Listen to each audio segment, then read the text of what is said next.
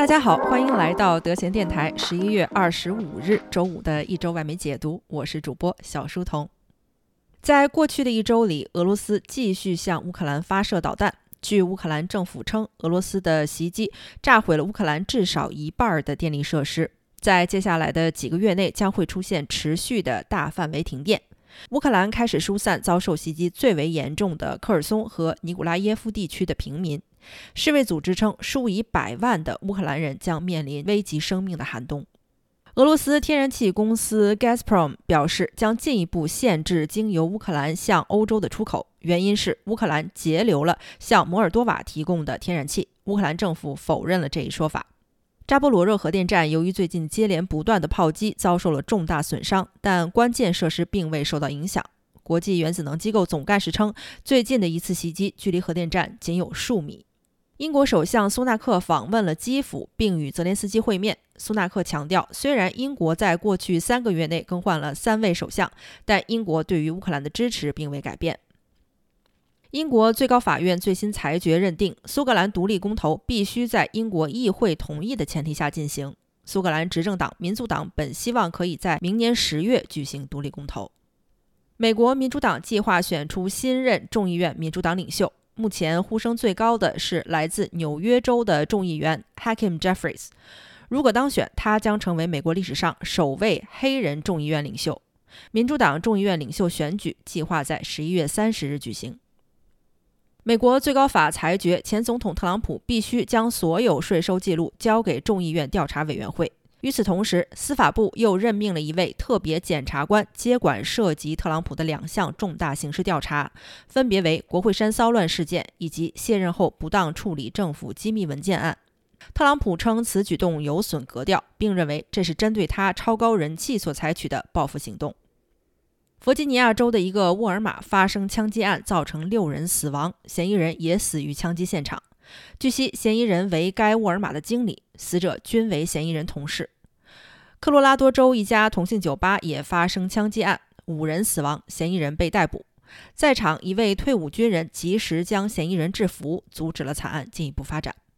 巴西选举法庭拒绝了博索纳罗对选举结果的质疑。博索纳罗所在的自由党试图将旧投票机器中的选票作废，而法院认定此要求不可理喻，并对自由党作出处罚。印尼西部爪哇地区发生地震，造成两百七十一人死亡，失踪人口数字不详，许多死亡人口为在校上学的儿童。马来西亚近期选举首次出现悬置议会，马来西亚最高元首阿卜杜拉宣布安瓦尔为马来西亚新任总理。其所在的改革党派获得了议会最多席位。由于参选政党和联盟无一获得过半席位，马来西亚首次出现无过半党派或联盟执政的悬置议会。新任总理安瓦尔从政三十余年，在九十年代曾担任过马来西亚的副总理。尼泊尔也于近期举行大选，很有可能会产生悬置议会。最终结果尚未公布，但预计亲印度的执政党尼泊尔大国党很有可能取得胜利。南非总统马福萨再次获得提名，成为总统竞选候选人，并很有可能连任。马福萨面临着来自非洲人国民大会党内的反对声音，其中就有前总统祖马在背后支持的腐败势力。继耶路撒冷郊区公交车站炸弹袭击后，以色列恐面对新一轮巴勒斯坦武装势力的袭击。此前，一名巴勒斯坦年轻人在以色列针对约旦河西岸的突击袭击中丧生。以色列总理内塔尼亚胡仍然在与极右翼党派协商组建联合政府。过去的一周最引人注目的无疑是卡塔尔世界杯，沙特爆冷击败阿根廷，日本取胜德国。本届世界杯甫一开始便充满了出其不意。伊朗国家队在第一场比赛前拒绝唱国歌，以示对国内形势的抗议。国际足联禁止球队佩戴支持性少数群体的臂章。外媒铺天盖地地报道着比赛进程以及场外的各种政治信号，针对主办国卡塔尔的质疑、对伊朗政府的抵制、临时取消的啤酒贩卖以及对依旧腐败的国际足联的谴责。最近几年，越来越多的信息让我们不得不意识到，体育赛事已经不可能去政治化，政治博弈只会借体育之手继续起舞。德线电台是一档实时分享国际媒体与思考的播客节目，每周更新的一周外媒解读，通过评述过去一周占据外媒热点的新闻事件，为中文听众提供一个全方位了解世界热点、洞察外媒话语体系和意识形态逻辑的信息途径。欢迎大家订阅收藏。我们先来看过去一周的世界经济与市场表现。迪士尼迎回卸任两年的 CEO 鲍勃·艾格，接替失去高级管理层信任的现任 CEO 鲍勃·查佩克。迪士尼第三季度财报显示，流媒体平台 Disney Plus 持续亏损。查佩克也因为重新调整 Disney Plus 的经营结构，挤压内容创作者的主导权而饱受诟病。艾格之前管理迪士尼长达十五年，期间收购了皮克斯、卢卡斯以及漫威，迪士尼业务持续增长。根据法院听证会公布的文件显示，申请破产的加密货币平台 FTX 欠债务人超过三十亿美元。然而，FTX 的新任管理层委任的律师表示，公司大部分资产不是遗失就是蒸发。律师称，FTX 公司成为了前任创始人之一 Sam Bankman-Fried 的私人领地，公司运营缺乏经验，并且毫无章法。马斯克再次延期推特的蓝标认证系统。之前短暂推出的收费系统导致大量仿冒账号出现，包括伪造百事可乐的账号发推称可口可乐更好喝。与此同时，据称又有数百名推特员工因为不同意签署马斯克推出的高强度超长加班合约而离职。马斯克还宣布，继恢复前总统特朗普的推特账号之后，将于下周起恢复之前被封禁的大部分账号。推特布鲁塞尔办公室仍然处于关闭中。这引发了欧盟相关官员对于推特将不再执行欧盟相关网络信息政策的担忧。惠普日前宣布大规模裁员，由于市场对个人电脑产品需求骤减，该公司将裁退大约百分之十的岗位。惠普 CEO 预计销量在明年应该会有所上升。戴尔也在第三季度报告了个人电脑销量的大幅下降。网络视频会议软件 Zoom 的股价今年已经下降了百分之五十五。由于大部分公司开始削减办公开支，Zoom 吸收新客户的压力显著增加。血液检测公司 Theranos 创始人、号称女版乔布斯的伊丽莎白·霍姆斯因商业欺诈被判处有期徒刑十一年。霍姆斯因怀孕暂时推迟刑期执行，预计将于明年四月入狱。经济合作发展组织预计，全球通胀压力仍在逐渐增加。美国和巴西为应对通胀提升利率的努力开始显现成效，但大多数经济体仍需紧缩货币政策以降低通胀水平。据世界旅游组织公布，国际旅游业预计将在今年年底恢复到2019年水平的65%左右。在2022年的前九个月里，大约有7亿人出境旅行，比2021年增长了133%。欧洲国家为最受欢迎的旅游目的地，夏季期间游客达到了疫情前水平的百分之九十。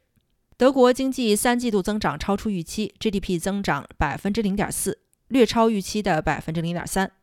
但整体经济形势仍然严峻。寒冬将至，德国经济进入衰退仍然具有较大可能性。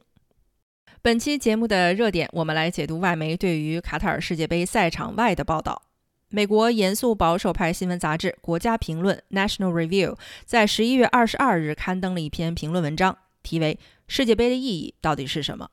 文章开宗明义地写道：“今天我们主要来讨论那些重大赛事的主要组织机构是如何将一个充满商业活力的赛事毁掉的。”文章称，就像国际奥组委一样，国际足联也惯于接受来自主办国的商业贿赂和裙带关系。不惜牺牲球迷的信任以及道德底线，将一场足球盛事选在了一个地狱一样的国家来举行。文章将本次的卡塔尔世界杯称为“世界贪污大赛”，并称各国竞争主办这届世界杯的过程就是一个肆无忌惮贿赂和买通国际足联官员的比赛。曾几何时，人们还是喜欢看国际体育比赛的。虽然足球在美国并没有很受欢迎，但如果是美国队比俄罗斯队，相信任何人都会在电视机前、酒吧里大声为美国队加油。虽然大家各自喜欢的运动不一样，但我们的共同点就是喜欢看美国夺冠。当美国运动员获胜时，我们好像也跟着赢了。作者继续写道：“像奥运会啊、世界杯啊这些国际赛事一直都很受欢迎，前提是只要主办机构。”国际奥委会和国际足联不染指比赛本身就行，但现实却是，这些大型机构越来越喜欢给主办国施加压力。第一个是必须拥有众多世界顶尖的场馆，而第二个则是商业贿赂。世界上有能力举办国际赛事的城市，经过一番计算，越发觉得承办赛事的成本远远无法回收。不仅是修建场馆的费用，因为赛事导致日常生活几乎中断的成本更是无法估量。一天两天还能接受，一半就是一个月。人去楼空以后，那些崭新的、花费颇高的体育馆更是放着没有人用了。文章继续写道：“与之相比的是那些非民主国家，认为举办国际赛事是提高国际声望的手段之一，他们自然不会担心赔钱，或者是打扰到主办城市的日常生活。无论是2014年索契冬奥会，还是2016年里约奥运会，主办城市的民众最后都精疲力竭。”更有甚者，世界知名的腐败机构国际足联选择了俄罗斯作为2018年世界杯的主办国，以及卡塔尔作为2022年世界杯的主办国。国际足联不是不知道世界杯都在夏季举行，但为了避开卡塔尔恐怖的夏季气温，居然可以把世界杯挪到冬季。国际体育群体也纷纷质问国际足联：一个具有如此不堪人权灾难的海湾国家卡塔尔，凭什么主办如此重大的世界杯比赛？作者继续抱怨道。又不是民主国家里没有能够举办世界杯的地方，挑选一个建立在近乎奴隶劳工基础上的波斯湾封建国家，一个禁止酒精和同性行为的国家，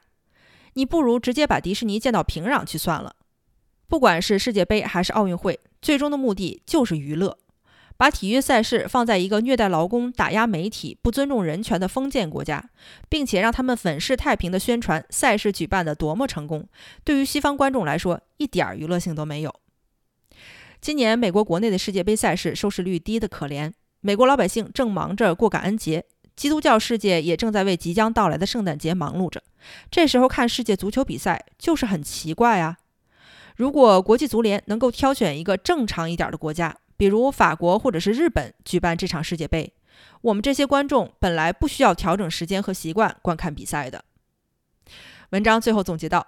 当然了，国际足联和国际奥组委肯定是赚得盆满钵满。”但是，只顾经济利益不顾长远利益的决策，他们正在竭泽而渔，让这些赛事在西方观众中越来越没有吸引力。美国左翼新闻网站 Vox 在十一月二十一日发表的文章则称，尽管在国内疯狂镇压，伊朗政权仍然无法阻挡大规模示威。这场由女性和青年领导的示威活动难以被打压制服。文章称，周一举行的伊朗对英格兰的比赛吸引了世界的目光。伊朗全体球员在开场前剧唱国歌，再一次提醒世界，伊朗国内正在进行着反对伊朗政府的示威游行。作者写道：“伊朗政府面对国内此起彼伏的抗议游行无能为力。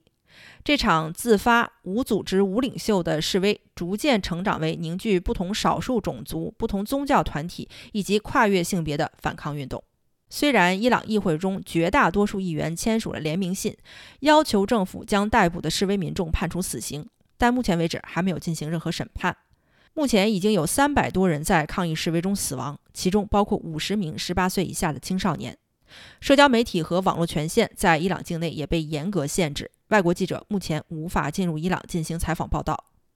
伊朗政府方面的镇压措施越发极端，武装警察已经从催泪弹升级到了橡胶和金属子弹。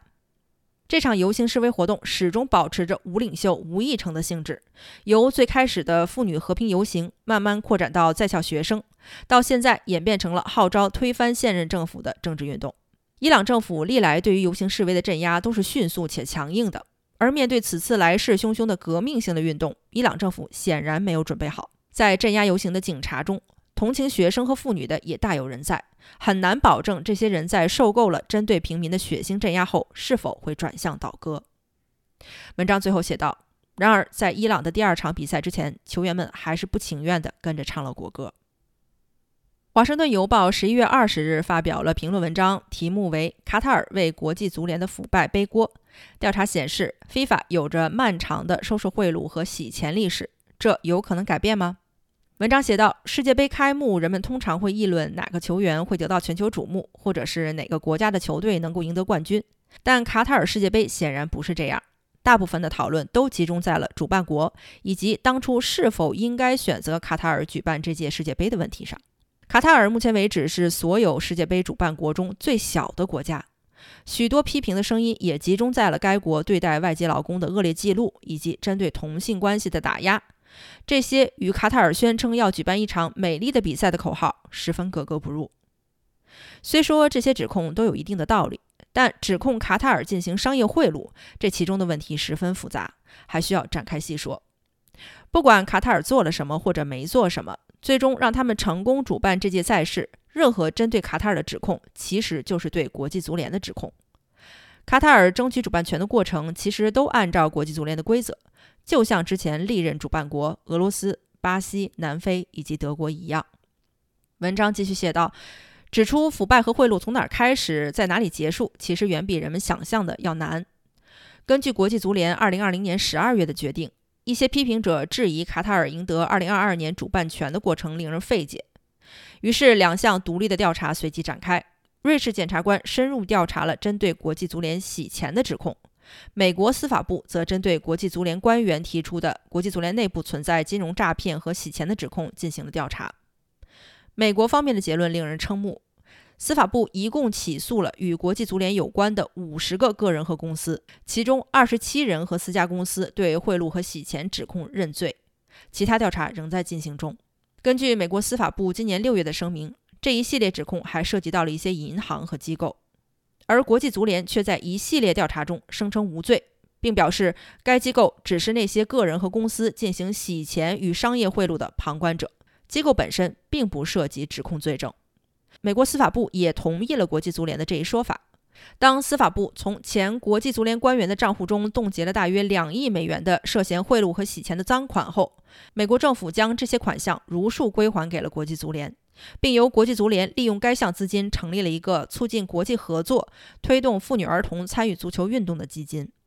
如此说来，美国司法部的调查只能证明国际足联在过去的二十年里饱受严重的商业贿赂和洗钱困扰，但并不能证明国际足联本身就有问题。而针对2018年和2022年世界杯主办国选定过程的批评，国际足联也已经启动了内部改革程序，一个独立运营委员会将会全面监督，并且为国际足联提出建议，有望杜绝在遴选主办国过程中可能产生的腐败和贿赂问题。文章最后写道：“虽然人们对卡塔尔是否适合主办世界杯提出了许多合理质疑，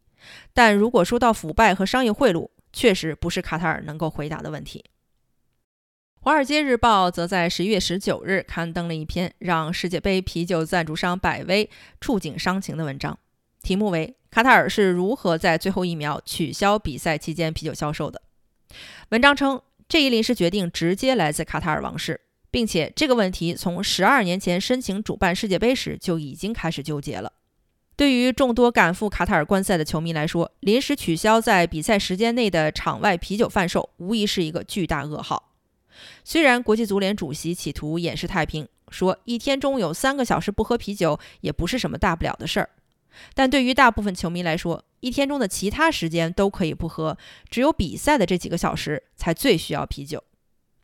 据知情人士透露，早在申办世界杯时，卡塔尔王室就对于如何处理球赛期间提供啤酒的问题态度模糊。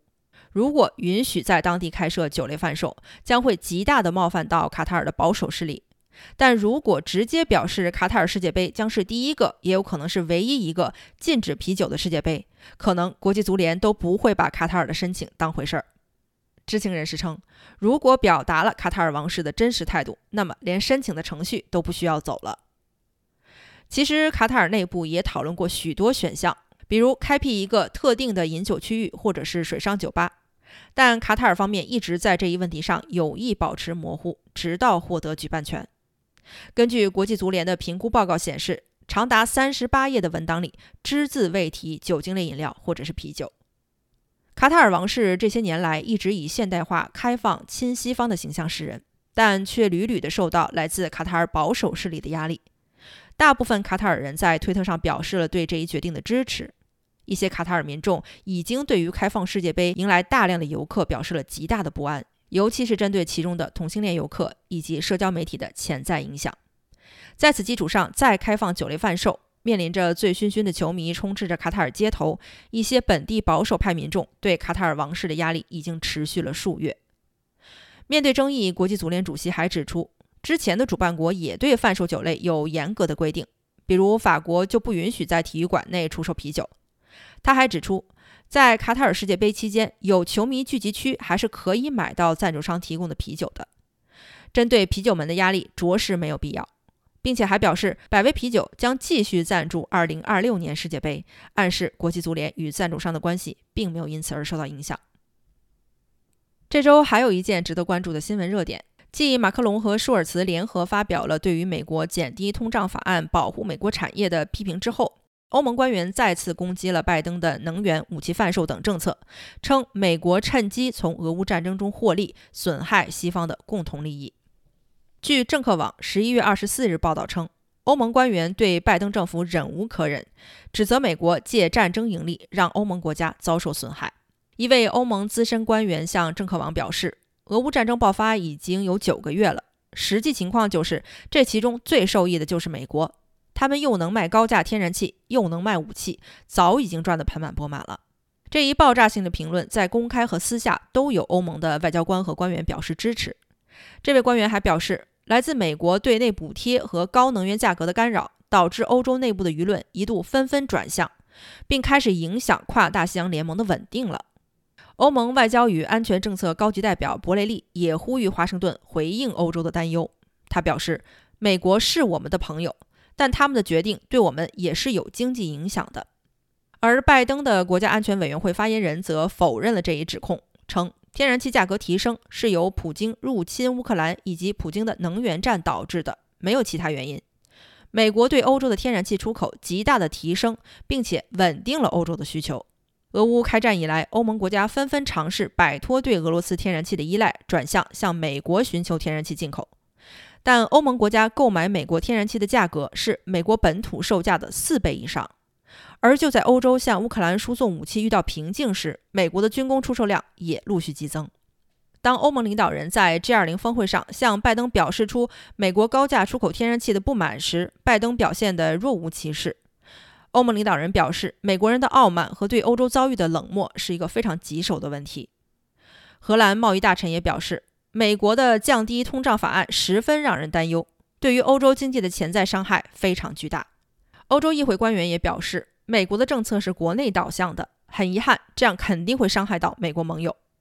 美国官员则强调，欧洲购买美国天然气价格高于本土完全是市场行为。美国政府无法控制企业定价，也无意控制。这样的解释对于美国方面来说并不新鲜，但对于欧盟官员显然没有任何说服力。欧盟委员会官员在一次电视访谈上表示，美国的天然气只是跨了一个大西洋就涨四倍。虽然说我们是盟友，但是情况不对劲儿的话，盟友之间也得实话实说。除去能源上遭受的巨额损失，美国在军工贩售上的收益也令欧盟十分烦躁。美国目前已经为乌克兰提供了价值一百五十亿美元的武器装备，而欧盟仅提供了大约八十亿欧元的武器装备。据一位欧盟官员表示，重新补充这些武器装备库存可能花费数年，这不得不令欧盟担心，美国军工企业很可能从俄乌战争中持续获益。据悉，美国五角大楼已经在起草一项加速武器销售的计划。欧盟一位外交官表示。既然美国在军工上赚了这么多钱，在天然气上是不是可以给盟友打个折扣？对于欧盟来说，盟友价不仅能够巩固西方阵营的团结，更能够让欧盟有足够的时间和余地和其他国家谈判天然气进口。但这位官员也表示，这种感觉终究是很糟糕的，因为你知道，你最坚固的盟友其实是在通过你的困境而获利。今天先聊到这里，我是小书童，我们下期节目见。